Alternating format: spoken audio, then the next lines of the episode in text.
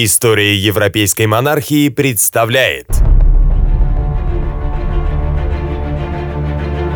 Власть лишает меня свободы. Собственность. Я или убью себя, или навсегда покину позорную страну, в которой произошло столь Вы все время лжете и притворяетесь. Не сыновья вам дороги, а власть, за которую вы держитесь. Милостью Божией, королева Англии, Франции и Ирландии. Защит... Неужели я такая же красивая, как ваша Мария Стюарт? Вашими устами говорят У бурбоны. меня есть намерение отучить мюнхенскую публику от фривольных пьес. Он убил меня!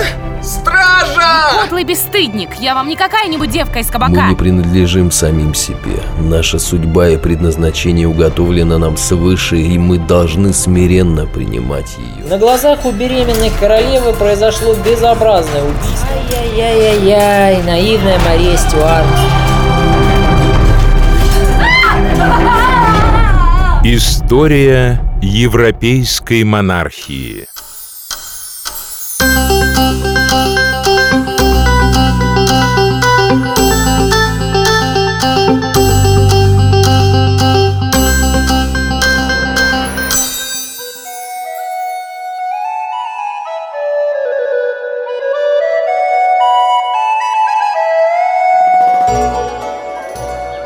Ну что, дружок, видел ты нового короля-то? Нет, не видал, милый человек.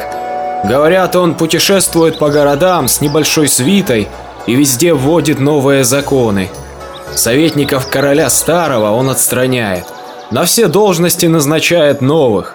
Многие из них совсем незнатного происхождения. А я слышал, будто он дал парижскому населению право вооружаться. Да ну, прямо-таки парижанам и вооружаться.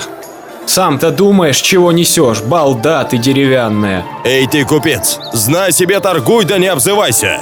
Сам в Париже живешь, а новостей ты не знаешь. Про то, что толкуешь, не слышал.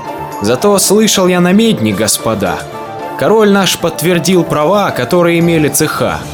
И слыхивал я, что одевается он, как простой горожанин, и ходит вот так по рынкам и площадям, и выспрашивает простой народ, что хорошо, а что плохо. Ох, видать, послал нам Господь мудрого и разумного правителя наконец-то. Может, при короле Людовике полегче будет нашему брату, кожевнику и прочему ремесленному люду. Что думаешь, Жак? Чай не будут нас так уж притеснять сеньоры, а? А хорошо ли идет у вас торговля, куманек? Да что уж тут торговля. Наш герцог вовсе нас разорил. На днях опять потребовал денег на свадьбу своей дочери. Вот и увеличил налоги с продажи товара. Ага, недавно приезжал его сын и забрал у меня, не заплатив пять бочек вина и четыре пуда мяса. Государь, Ваше Величество, все готово. Пора уходить отсюда. Слышал? Он его назвал государем. Кажись, сам король-то был. Не может быть. Ух, и задаст он теперь герцогу-то нашему.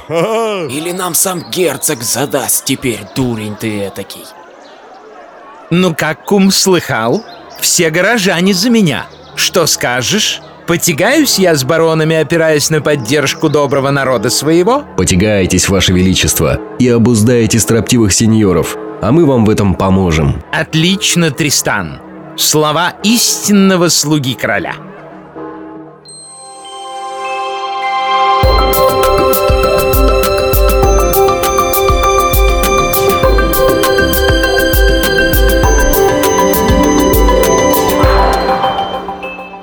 Но только Людовик зашел на престол, став новым королем Франции, как он тут же принялся вмешиваться в дела своих соседей, всячески пытаясь прибрать к рукам новые земли. В это время шла междоусобная борьба в Арагонском королевстве. Напомню, что единого испанского государства в то время еще не существовало, а было два крупных независимых королевства – Арагонское и Кастильское. Арагонское королевство располагалось на севере современной Испании, как раз у самых границ с французскими землями. Людовик поначалу попытался поддержать в этом конфликте одну из противоборствующих партий, но когда от его покровительства вежливо отказались, наш герой, не задумываясь, предложил свои услуги другой стороне. Новый король Арагона с радостью принял военную помощь французского монарха в борьбе с повстанцами. Что касается самого Людовика, то он предлагал свои услуги отнюдь не безвозмездно. Людовик страстно хотел заполучить новые земли на северо-востоке Иберийского полуострова. Достаточно взглянуть на карту, чтобы понять, почему Каталония так манила нашего героя. Ведь это выход к богатым торговым путям, а значит и к новым денежным потокам. Однако под Барселоной французские войска потерпели поражение в яростных схватках с повстанцами и вскоре столкнулись с мощным восстанием, перекинувшимся на большую часть графства Руссельон и на соседние с ним территории. В итоге французы отступили, продолжая, впрочем, удерживать северную часть Руссельона. Людовик пока решил отложить завоевание Каталонии на потом. Но Каталонией амбиции новоиспеченного французского короля отнюдь не ограничивались. Вмешивался Людовик и в дела соседнего Савойского герцогства, в котором точно так же возник династический спор. Людовик пытался навязать враждующим партиям свой арбитраж, чтобы рассудить стороны, естественно, к собственной выгоде. Хитрыми уловками он методично добивался своей цели. Сначала заявил, что не желает аннексировать герцогство, но затем втайне запретил французским купцам торговать с Женевой – После этого Людовик демонстративно перемиряется со своим главным противником, выдает ему охранную грамоту и заманивает на свою территорию. Когда простодушный Филипп Савойский прибывает в маленький французский городок, он попадает в ловушку. Его тут же берут под стражу и заточают в замок Ложь, а французская партия одерживает верх в Савойском герцогстве.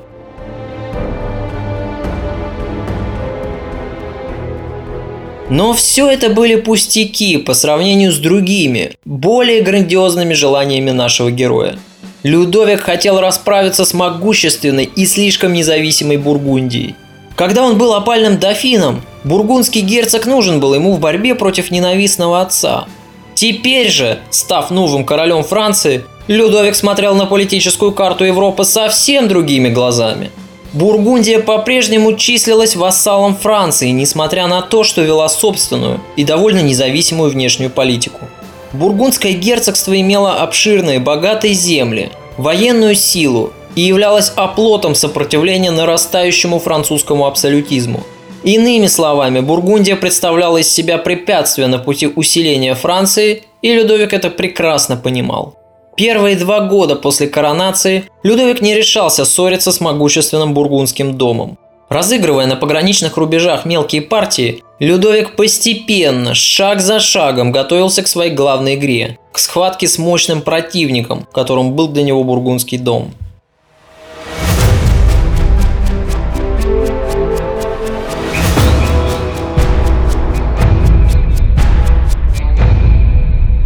Людовик сознательно нагнетал атмосферу, провоцируя бургундский дом на новый конфликт. Неожиданно для всех, король вдруг заявляет, что хотел бы вернуть Франции небольшие города на реке Сомме. Дело в том, что городки эти действительно принадлежали некогда французскому домену. И в 1435 году они были уступлены Бургундии отцом Людовика по Арасскому мирному договору. Правда, в самом договоре имелась маленькая лазеечка. Французский король мог выкупить эти земли обратно за 400 тысяч IQ так называемого старого золота, если пожелает вернуть их себе. Вот Людовик и решил воспользоваться этой формальной оговоркой, чтобы отодвинуть границу чуть подальше, а заодно и развязать с бургундским домом конфликт. Естественно, такой вызов короля не мог не отозваться гневом в самой Бургундии. Бургундский двор был расколот. Филипп Добрый склонялся к тому, чтобы уступить города в обмен на золото. Но многие из окружения герцога решительно высказывались против. Шли горячие дебаты, а в это время сам Людовик, вероятно для того, чтобы еще больше позлить своих соседей, отправляется в один из спорных городов погостить и постепенно объезжает их все, в каждом останавливаясь подолгу. Филипп Добрый все-таки решил пойти на поводу у Людовика, чтобы не обострять отношения и не ввязываться в очередную войну. Тем более, что за эти города ему предлагалась солидная компенсация золотом. Но не тут-то было. Людовику-то нужны были не сколько сами города, сколько конфликт с Бургундией. Провоцируя герцога, наш герой всячески пытался развязать войну, что отчетливо прослеживается из его поступков. Когда посольство короля торжественно прибывает в Бургундию, становится известно, что король выдвинул еще одно требование. Он настаивал на выдаче одного из своих шпионов, пойманного в Бургундии за попытку организовать убийство наследника бургундского герцога. Неслыханная наглость. Это немыслимое и унизительное требование свело на нет всяческие переговоры. Терпение у Филиппа лопнуло, и он поручает своему сыну возглавить военную кампанию против Людовика. Так между Францией и Бургундией вспыхивает очередной военный конфликт, который разрастается со скоростью лесного пожара. К бургундской армии присоединяются другие влиятельные бароны, и военный поход против короля Франции принимает форму восстания –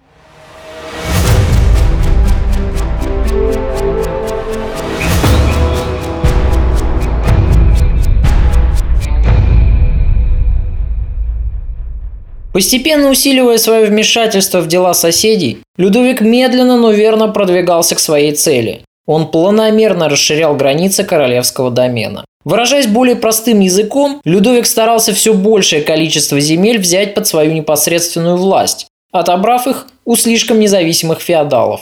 Его называют собирателем земель французских, но на самом деле Людовик был таким же феодалом, как и его соседи, и просто хотел больше власти и больше денег. В стране вспыхивает новое восстание, которое сначала поднимает Бургундия, но к которому очень быстро присоединяются и другие могущественные феодалы, недовольные дерзкой политикой короля.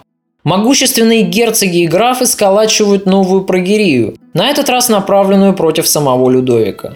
Союз этот назвали Лигой общественного блага. Красиво и величественно – Вообще надо отметить, что у французов на протяжении всей истории прослеживается какая-то странная любовь ко всевозможным лигам.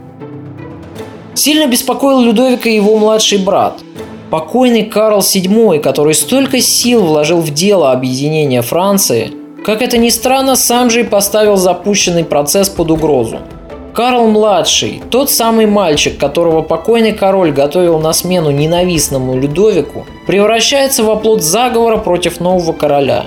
История повторяется.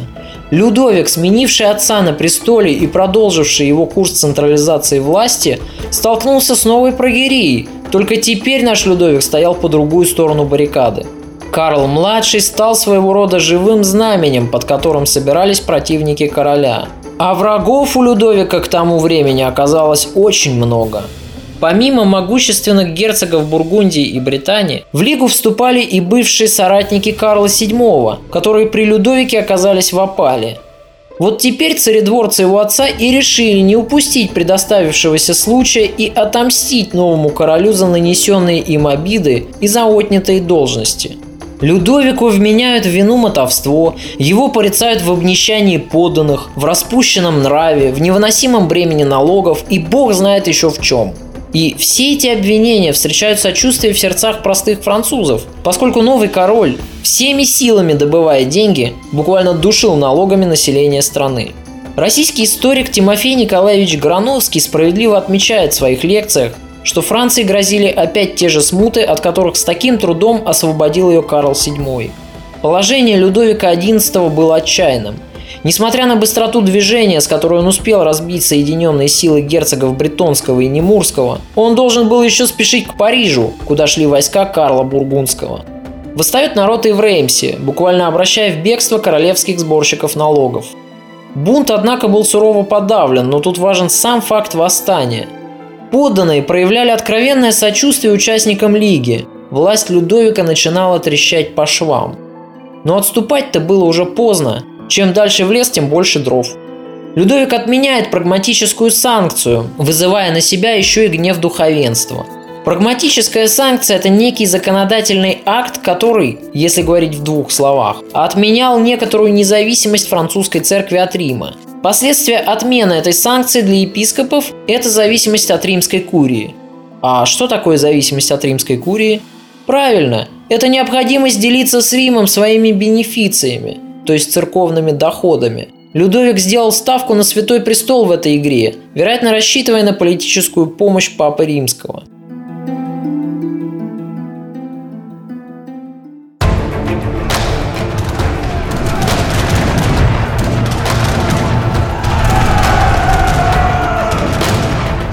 Итак, армия легистов стремительно продвигается к Парижу, практически не встречая на своем пути никакого сопротивления. Огромное полчище людей, вооруженное до зубов артиллерией, готовилось взять Париж и не свергнуть Людовика XI. Наш герой был так близок к катастрофе, что только чудо могло спасти его. Вообще биография этого короля удивительна. Сколько раз он оказывается на грани неминуемой катастрофы, и все-таки в самый последний момент выбирается из пропасти. И все благодаря своей хитрости и притворству.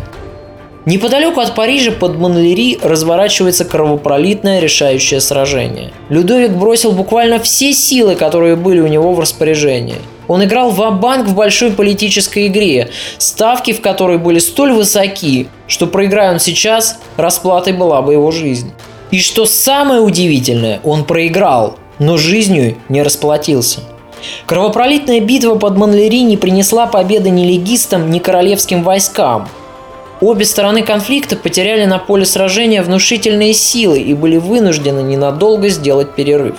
Время перед новой схваткой противники использовали с пользой для себя.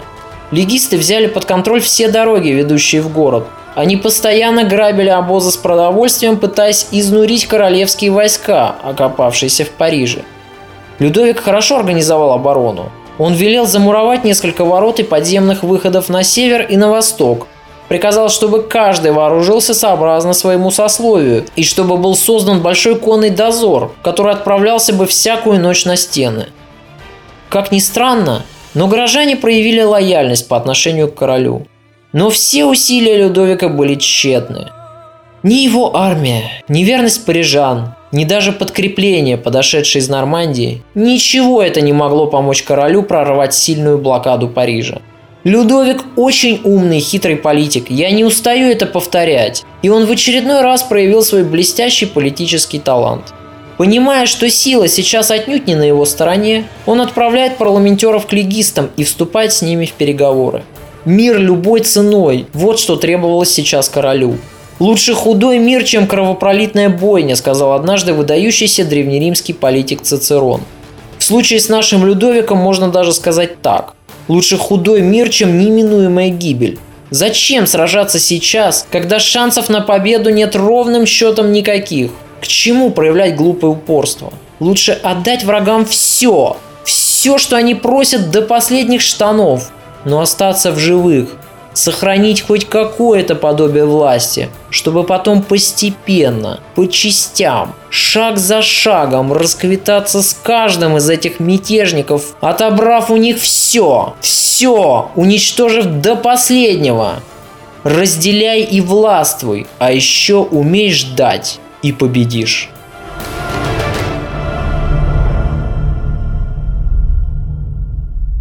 Долго совещались легисты, требуя все новых и новых условий в договоре. Людовик соглашался на все, а его противники не унимались и хотели еще больших уступок. Выторговав для себя лишь малую толику, Людовик в конечном итоге подписал унизительный мирный договор. Условия мира были горьки, как настойка полыни. Король отказывался ото всех своих приобретений, которые успел нажить за первые годы правления. Он отдавал в руки своего злейшего врага, младшего брата Карла, всю Нормандию, в которой Карл становился полноправным хозяином. Более того, короля даже заставили принести торжественную присягу, согласно которой Людовик поклялся выполнять условия соглашения. Но в поражении Людовика были корни его будущей победы. Раздарив членам лиги мелкие земли, а также щедро раздав им деньги, король по сути развалил коалицию не оружием, но золотом. Теперь каждый из баронов мечтал только об одном – поскорее закончить войну и вернуться хозяином на вновь обретенные земли. Наивные болваны. Они слишком плохо знали, на что способен Людовик. Все присяги мира для него лишь пустой звук. Все подписанные договоры, клятвы и заверения вместе взятые, даже самая искренняя дружба – все это не стоило в глазах расчетливого короля и ломаного гроша.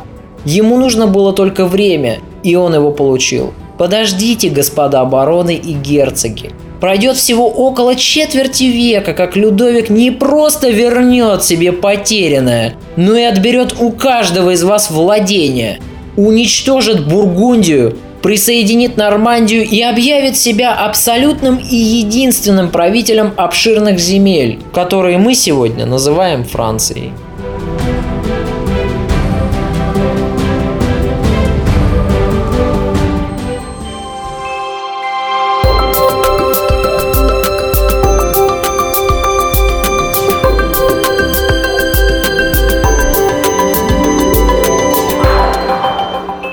Только страсти чуть-чуть улеглись, и знатные сеньоры воротились в освояси, как Людовик принялся за старое. Из мемуаров Филиппа де Камина Принцы не переставали втайне вынашивать новые замыслы.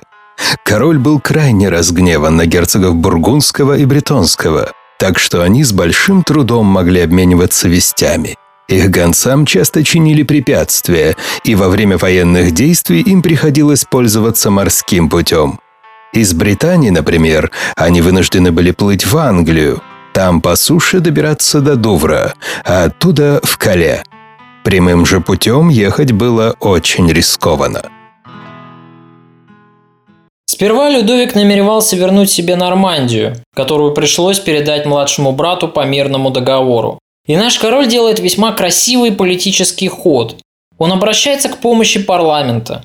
Не прошло и трех месяцев с момента заключения мирного договора, как Людовик выступает перед парижским парламентом, демонстрируя условия соглашения. Король жалуется столичным вельможам, что заключил договор этот под влиянием насилия, и потому сделка носит кабальный характер.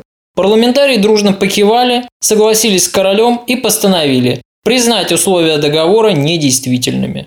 Ну ведь как красиво! Так что извиняйте, господа сеньоры, тут уж парламент вмешался. Король своих соглашений не нарушал. Этот политический ход очень похож на маневр, который опробует английская королева Елизавета спустя столетия, когда она призовет на помощь шотландский парламент, чтобы потянуть время и не выпускать свою соперницу на свободу под предлогом необходимости легализовать амнистию Марии Стюарт специальной санкцией парламентариев. Таким образом, наш Людовик, заручившись поддержкой сословно-представительного органа королевства, отправляет армию в Нормандию против родного брата. И уже в феврале 1466 года Карл спасается бегством, отправляясь на корабле в Британь. Бретонский герцог выделил королевскому сыну маленький замок для проживания, и Карл вынужден был довольствоваться этим. Все это, конечно, замечательно, но не возникает ли у вас, дорогие друзья, вопрос? А как, собственно, вот так вот легко у Людовика получилось отобрать у младшего брата Нормандию, нарушив тем самым мирный договор? Почему всесильные герцоги, которые еще вчера стояли с огромными армиями под Парижем, легко спустили королю такой вероломный ход? Конечно же, Людовик прекрасно понимал, что если он двинет свои войска на Нормандию, он вызовет новую волну гнева бургундского герцога, который, как мы видим, был главным и самым сильным противником короля. Остальные бароны всегда действовали с оглядкой на Бургундию и не решались брать на себя смелость предпринимать какие-либо самостоятельные выпады против французского короля.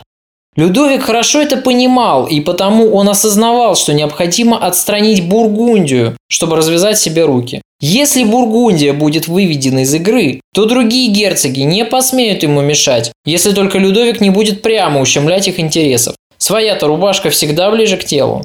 И Людовик, наш король лжи и хитрости, решается посеять смуту на самой границе Бургундии, в маленьком, но довольно амбициозном городке, который называется Льежем. Засылая туда шпионов и провокаторов, Людовик обещает богатым горожанам свое покровительство, если они поднимут оружие против бургундского наместника. Озлобленных высокими налогами горожан долго упрашивать не пришлось.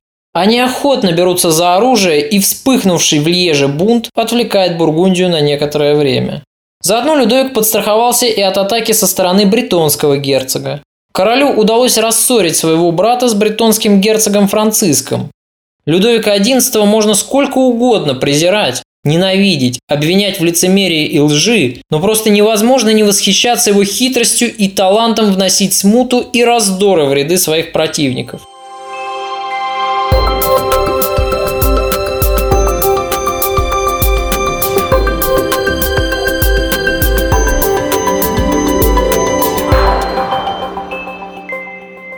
Если бегло взглянуть на историю Льежа, то перед нами предстанет сплошная борьба. Классовая борьба, борьба за политическую и национальную независимость, борьба за привилегии, наконец, борьба за выживание. Специфика Льежского княжества такова, что оно всегда было в центре всех войн и политических осложнений, имевших место в Нидерландах. Это объясняется его географическим положением.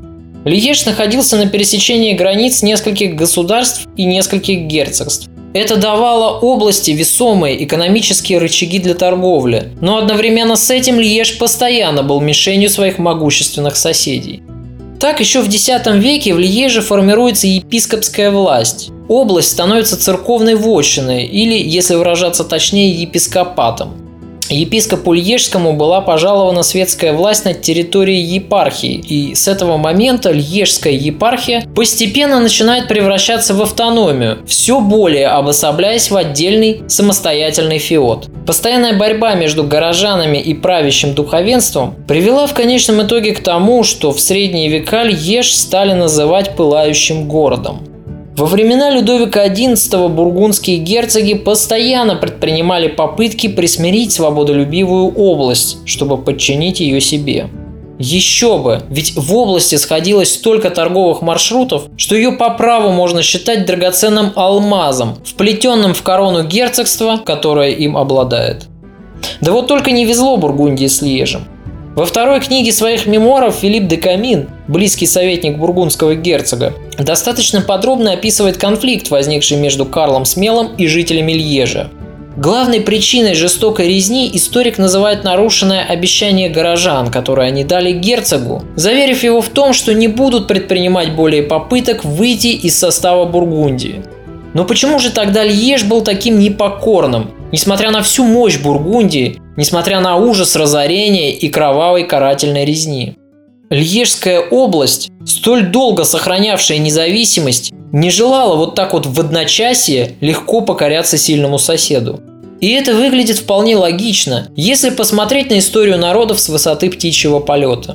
Если задуматься, то можно припомнить массу примеров, когда графство, земли, герцогства и маленькие страны вследствие длительного периода обособленного развития уже идентифицировали себя как независимую единицу на политической карте мира. И такие государства с большим трудом, ценой долгих кровопролитных конфликтов, поглощались более сильными соседями. Но даже тогда, уже войдя в состав другой страны, такие области все равно помнили о своих обособленных корнях, помнили очень хорошо и очень часто отпадали, когда поглотившее их государство начинало трещать по швам. Такое поведение целых народов называется сильным национальным самосознанием. Если ненадолго абстрагироваться от нашего повествования и взглянуть на историю Льежа с высоты столетий, то мы увидим подтверждение того, что называется сильным национальным самосознанием. Жители этого края постоянно поднимали восстание против бургундского герцога. Несмотря на все карательные походы, несмотря на полное разрушение Льежа, когда город был буквально сожжен до основания, Бургундии все равно так и не удалось поглотить Льежскую епархию. Следующие три столетия Льеж продолжал оставаться столицей автономного княжества епископатства. Во второй половине XVIII века в Льежском княжестве начинает зреть недовольство традиционной политической системой. В это время, как мы знаем, в Европе были сильны революционные настроения.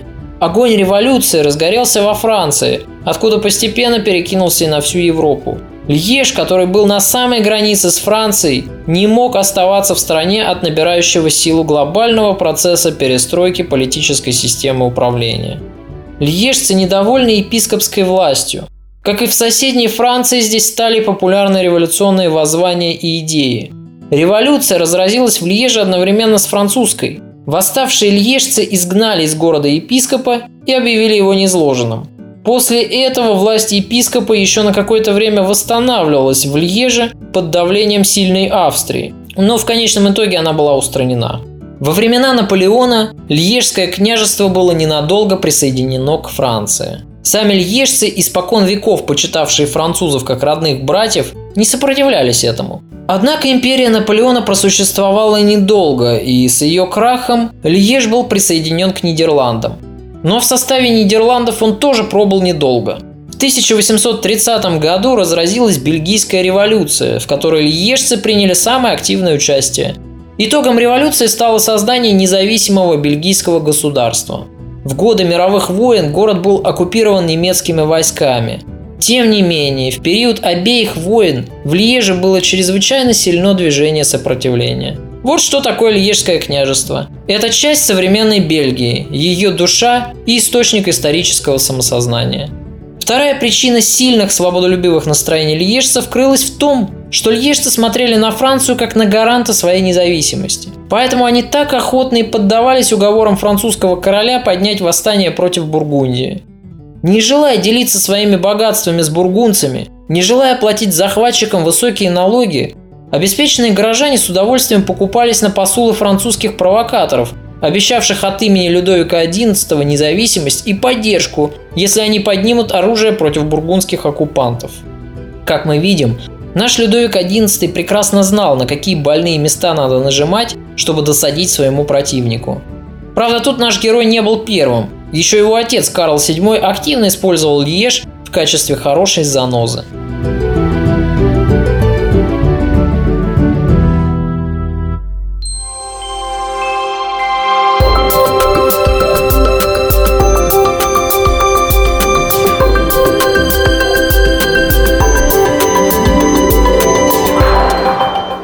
Итак, Людовик рассорил своего младшего брата с герцогом Бретонским, отвлек Бургундию проблемами с восставшим Льежем и захватил Нормандию, присоединив ее к королевскому домену. После этого, не теряя драгоценного времени, Людовик атакует Британь.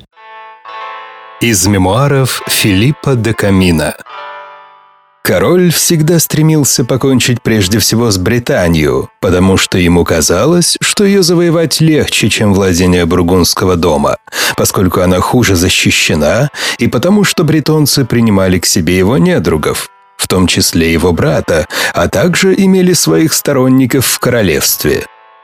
По этой причине он неоднократно разными способами оказывал давление на герцога Бургундии – дабы тот разорвал отношения с бретонцами, а взамен король обещал порвать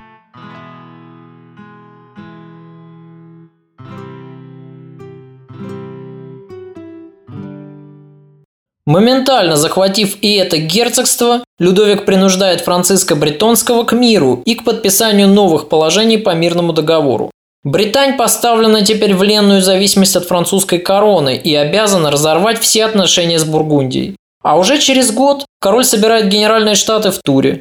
Данным собранием было решено, Нормандия более не имеет права отчуждаться от королевских владений, а герцог Берийский, брат Людовика XI, за пользование этими землями обязан вносить в королевскую казну 12 тысяч ливров ежегодно. Данные же земли из оборота его владений изымаются, и он не вправе передавать их по наследству. Из мемуаров Филиппа де Камина Господь оказался милостив к французскому королевству в том смысле, что в Англии не прекращались войны и раздоры, и в кровопролитных сражениях там погибло много знатных людей. Все говорили, что англичане плохие верноподданные, поскольку у них два дома претендовало на корону Англии – дом Ланкастеров и дом Йорков. Нет сомнения, что если бы положение дела англичан было таким же, как прежде – то у нашего королевства было бы немало. Да, кстати, пока на континенте у нас шли раздоры, мы совсем с вами позабыли об англичанах. 15 лет Англия была отвлечена от внешней политики кровавой войной Алый и Белый Рос. Оба могущественных дома выясняли между собой, у кого больше прав на престол. Но к моменту описываемых нами событий война Рос подходила к концу. Англия, снова обретая стабильность, начинает представлять из себя угрозу для Франции. Людовик, внимательно следивший за положением дел на Туманном Альбионе, как и подобает мудрому и дальновидному королю, вовремя заметил угрозу. И Людовик, решая предупредить возможное военное вторжение англичан, направляет в Лондон свое посольство. Задача послов – любой ценой предотвратить высадку английских гарнизонов во Францию – Наш герой прибегает к своему излюбленному инструменту манипуляции сознанием людей – к деньгам.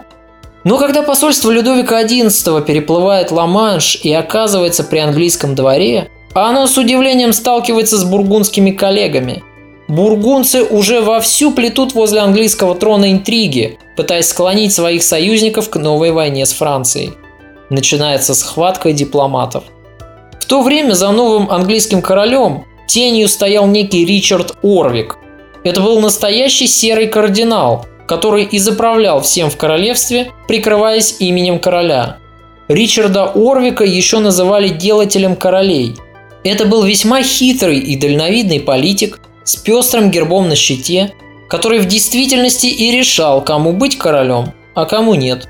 Сам он, однако, править не мог ввиду того, что не принадлежал королевскому роду. Но умному политику это и не нужно. Всегда безопаснее стоять в тени и манипулировать молодыми королями в своих собственных интересах. Вот за расположение этого человека и схлестнулись между собой бургундские и французские дипломаты. В конечном итоге посланники Людовика XI победили. Им удалось уговорить Ричарда Орвика посетить Францию с дружеским визитом. И вот в июне 1467 года Орвик в сопровождении французских послов сошел на Нормандский берег. В Руане Орвик встречается с королем Франции. Наш Людовик из кожи вон лез, чтобы задобрить высокопоставленного гостя. Он осыпает его почестями, выезжает навстречу Орвику вместе с королевой и двумя дочерьми и со свитой из 200 человек. Людовик щедро раздавал английским дворянам из окружения Орвика дорогие ткани, золотую и серебряную посуду. Каждый день он навещал Орвика, рассыпаясь в тысячах комплиментах, заверениях и в обещаниях могущественного союза между двумя великими державами. Короче говоря, Людовик так расстарался задобрить своего гостя, что результатом этого становится договор о длительном перемирии между двумя коронами. Соглашение это предусматривало ежегодную выплату Англии более 12 тысяч кю. Людовик, должно быть, чувствовал себя настоящим победителем. Как он ловко обошел бургунцев, задобрил англичан и устранил их тем самым из политической игры. Теперь можно было сосредоточиться и на Бургундии. Но нашего героя ждало горькое разочарование.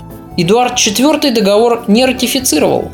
Пока Ричард Орвик находился со своими людьми во Франции, король отправляет в отставку его брата и вступает в активные переговоры с Бургундским домом. Безусловно, здесь чувствуется острый запах заговора против всемогущего Орвика – Дело в том, что к власти в Англии приходит никому неизвестный клан, который возвысился благодаря любви молодого короля к симпатичной девушке из этого семейства. И пока Орвик готовил совместно с Людовиком брак английского короля с французской принцессой, Эдуард успел тайно пожениться, проявив этим неожиданно для Орвика дерзкое самоуправство. Для Людовика это означало только одно – его оставили в дураках. Потратив столько сил и золота на подкуп посольства Орвика, Людовик так ничего и не добился от англичан. Извините, мол, но король-то наш против, вы же договаривались не с ним.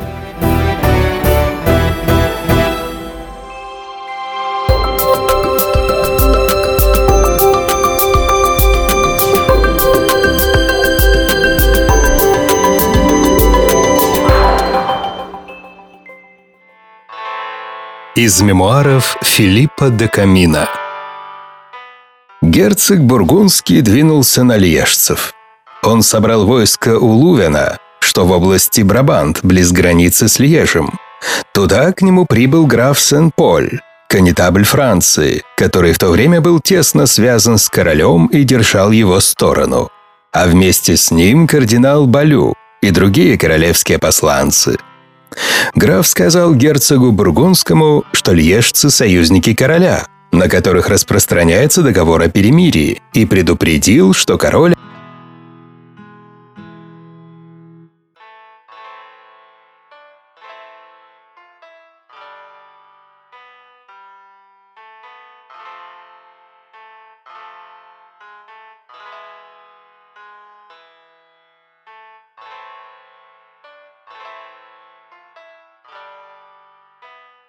Людовик отчаянно пытался расколоть своих врагов, чтобы поодиночке расправиться с каждым из них их же руками. Но Карл Смелый, который к тому времени уже сменил своего отца и стал новым герцогом Бургундии, унаследовал от Филиппа и рыцарское благородство. Не такой он был человек, чтобы отречься от своих вчерашних союзников. Из мемуаров Филиппа де Камина – на следующий день после передачи ворот герцог с триумфом вступил в город Льеж. И для этого было снесено 20 сажен стены и засыпан ров близ главной дороги. Он въехал верхом в окружении своих придворных и командующих войском, разодетых в свои лучшие одежды, и у собора сошел с коня. Он пробыл в городе несколько дней, казнил пять или шесть человек из бывших своих заложников, а также городского гонца, которого сильно не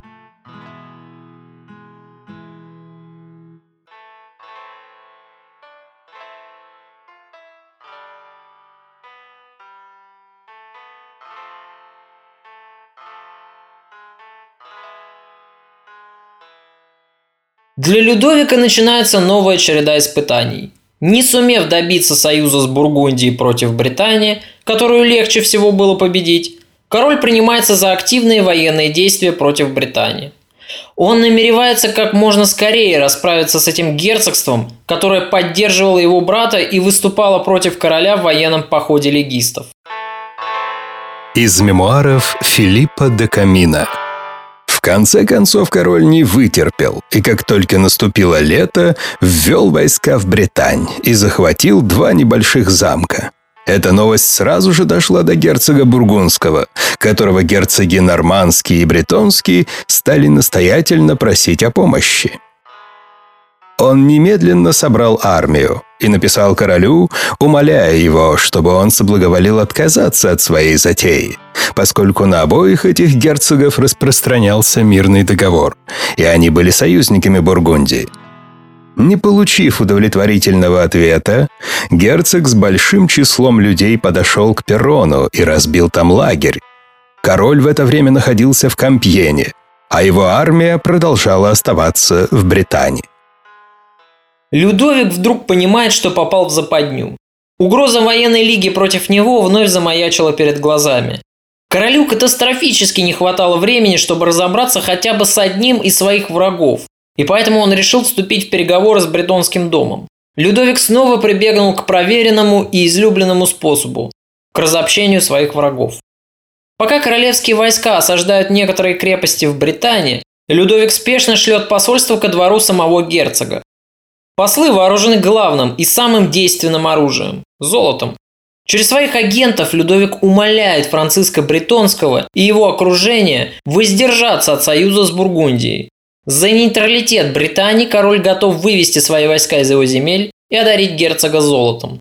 Используя деньги, обещания и угрозы, Людовику удается совершить немыслимое. Он добивается того, что бретонский дом открестился от Бургундии и дал обещание не допускать высадки англичан и не заключать с Англией из Бургундии никаких союзов. За это бретонский герцог потребовал от короля обещание предоставить его брату, Карлу, обширные владения взамен конфискованной Нормандии. Людовик, конечно же, клятвенно заверил своих новых союзников, что исполнит это условие. Из мемуаров Филиппа де Камина – к герцогу прибыл Герольд по имени Британь и привез письмо от герцогов Нормандского и Бретонского, сообщив, что они заключили мир с королем и отреклись от всех своих прежних соглашений, в том числе и от союза с Бургундией, и что по условиям мира герцог Нормандский получил 60 тысяч ренты и отказался от Нормандии, которая ему раньше была выделена в качестве удела – Новость потрясла герцога Бургундского, ибо он собрал армию только для того, чтобы оказать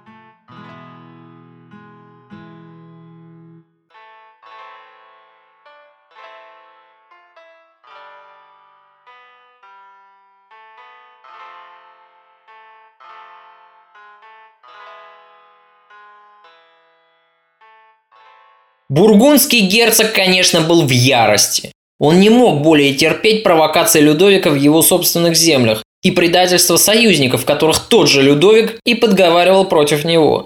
Карл Смелый направляет к Людовику свое доверенное лицо, по-видимому, желая предъявить королю Франции ультиматум и пригрозить новой войной. Людовик совершенно обезоружил герцога притворными заверениями в том, что он желает мира с герцогом и ничего плохого против него не замышляет. Конечно же, Карл не поверил в эту дипломатическую ложь, и, по-видимому, он некоторое время колебался, решая, стоит ли развязывать против короля военную кампанию или повременить пока с этим рискованным шагом. «Я вижу, у тебя есть новости. Говори». Карл опять затевает восстание, государь. Я знаю это от одного верного бургунца. Он получает от меня деньги. Ну, думает меня перехитрить. Ай-яй-яй-яй-яй. Ну-ка вот что, кум. Позови сюда Тристана и Балю. Я хочу знать их мнение по этому вопросу.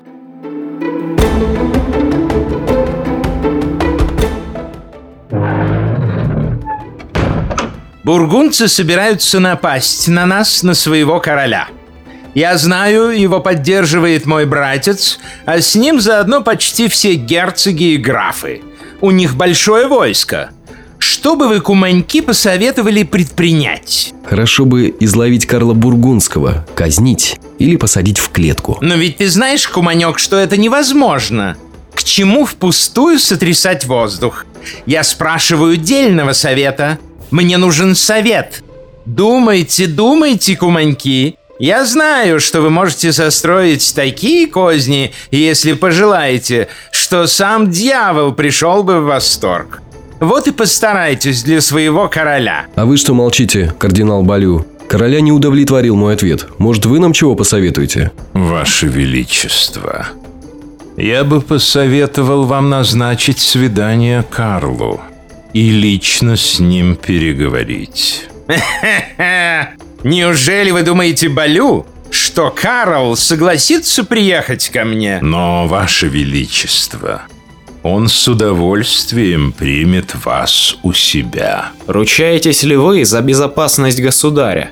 Если он даст честное слово не посягать на жизнь короля, то его выполнит.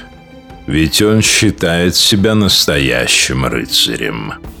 А рыцари, как известно, порода благородная. Да, порода дураков. Впрочем, ничего лучшего я и придумать не могу. Решено. Надо ехать в Бургундию. Но это небезопасно, Ваше Величество. Небезопасно, небезопасно. Вот что ты заладил, Оливье? У тебя есть идея получше? Или прикажешь мне отсиживаться здесь, в Амбуазе, чтобы дожидаться под стенами замка десятитысячное войско? Нет уж, едем. Едем все вместе, куманьки. Потянем время, усыпим бдительность Карла. А там, глядишь, и выпутаемся. И Людовик отправляется на территорию своего злейшего врага, в Бургундию. Встреча короля Франции и герцога Бургундии состоялась в замке Перрон. Наш хитрый и дальновидный Людовик, наверное, впервые в жизни проявляет несусветную глупость, отправляя свою голову прямиком в львиную пасть. Что это было? Беззаботность, вызванная тем, что его мысли были заняты другим? Или излишняя вера в свою силу обольщения, в свое умение всегда выходить сухим из воды? Или это полная уверенность в престиже, которая давала ему положение короля? Этими вопросами вместе со мной справедливо задается и Жак Эрс, да и многие историки, которые изучали биографию нашего героя. Некоторые из них не без основания утверждают, что Людовик хотел показать себя бургунцем и связаться кое с кем из вассалов герцога. Он является в Перрон в сопровождении нескольких чиновников своего двора, совершенно безоружный, беззащитный. Король является ко двору своего главного противника. В хронике говорится, что король мог видеть в окно, как разгуливают некогда осужденные им люди, спасшиеся лишь благодаря бегству в Бургундию. Многие вельможи из свиты Карла Смелого терпеть не могли этого хитрого паука и еле скрывали свою ненависть и презрение к нему. Однако сам Карл, верный своему рыцарскому образу, проявил истинное благородство и встретился с королем Франции не как с врагом, но как со своим сюзереном. Из мемуаров Филиппа де Камина.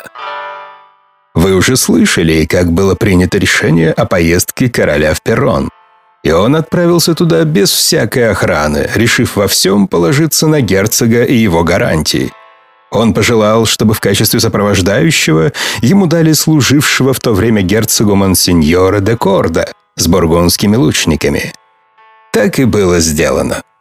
Когда король приблизился к перрону, герцог выехал ему навстречу с большой свитой и проводил в город, где поместил его в прекрасном доме.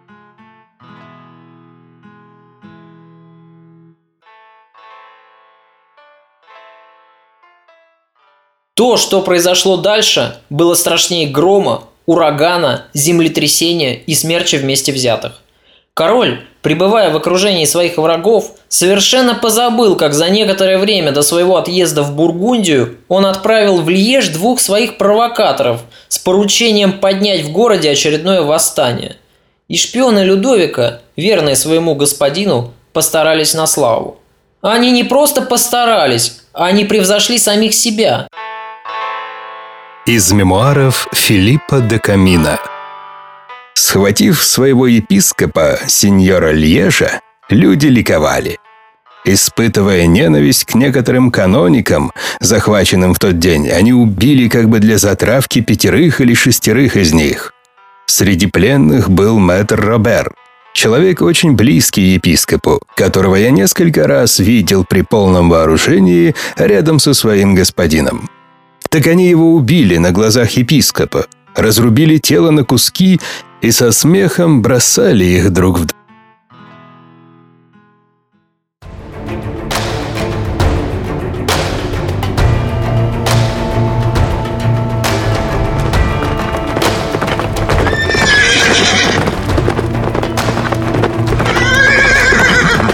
Спустя несколько дней известия о восстании в Льеже доходят до бургундского герцога.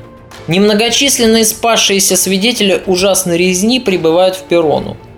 Они сообщают о том, что восставших льежцев подстрекали французские шпионы, что агенты эти обещали горожанам покровительство французского короля, если те поднимут оружие против бургунцев. В ходе бунта погиб наместник бургундского герцога и епископ. Из мемуаров Филиппа де Камина – все это было передано герцогу, который сразу же в это поверил. И пришел в ярость, говоря, что король приехал, дабы обмануть его. Он немедленно приказал закрыть ворота города и замка и велел распустить слух, будто это сделано из-за того, что пропала шкатулка с дорогими перстнями и деньгами. Людовик оказывается в страшной ловушке, в которую сам же себя и загнал – по собственной опрометчивости он верил свою судьбу в руки своего злейшего врага, гнев которого сам же и вызвал. Взбешенный, Карл созывает совет и, закипая от ярости, требует справедливого возмездия. Произошло неслыханное. Людовик XI, король Франции, сюзерен бургундского герцога, оказывается в плену у своего же вассала, запертый в замке, без армии, лишь с горской преданных ему людей. В окружении врагов, которым он столько лет досаждал, пойманный с поличным, совершенно безоружный, Людовик мог теперь надеяться только на чудо. На его глазах закрываются ворота замка, и плотный отряд лучников со всех сторон окружает башню, в которой находится король и пленник бургундского дома.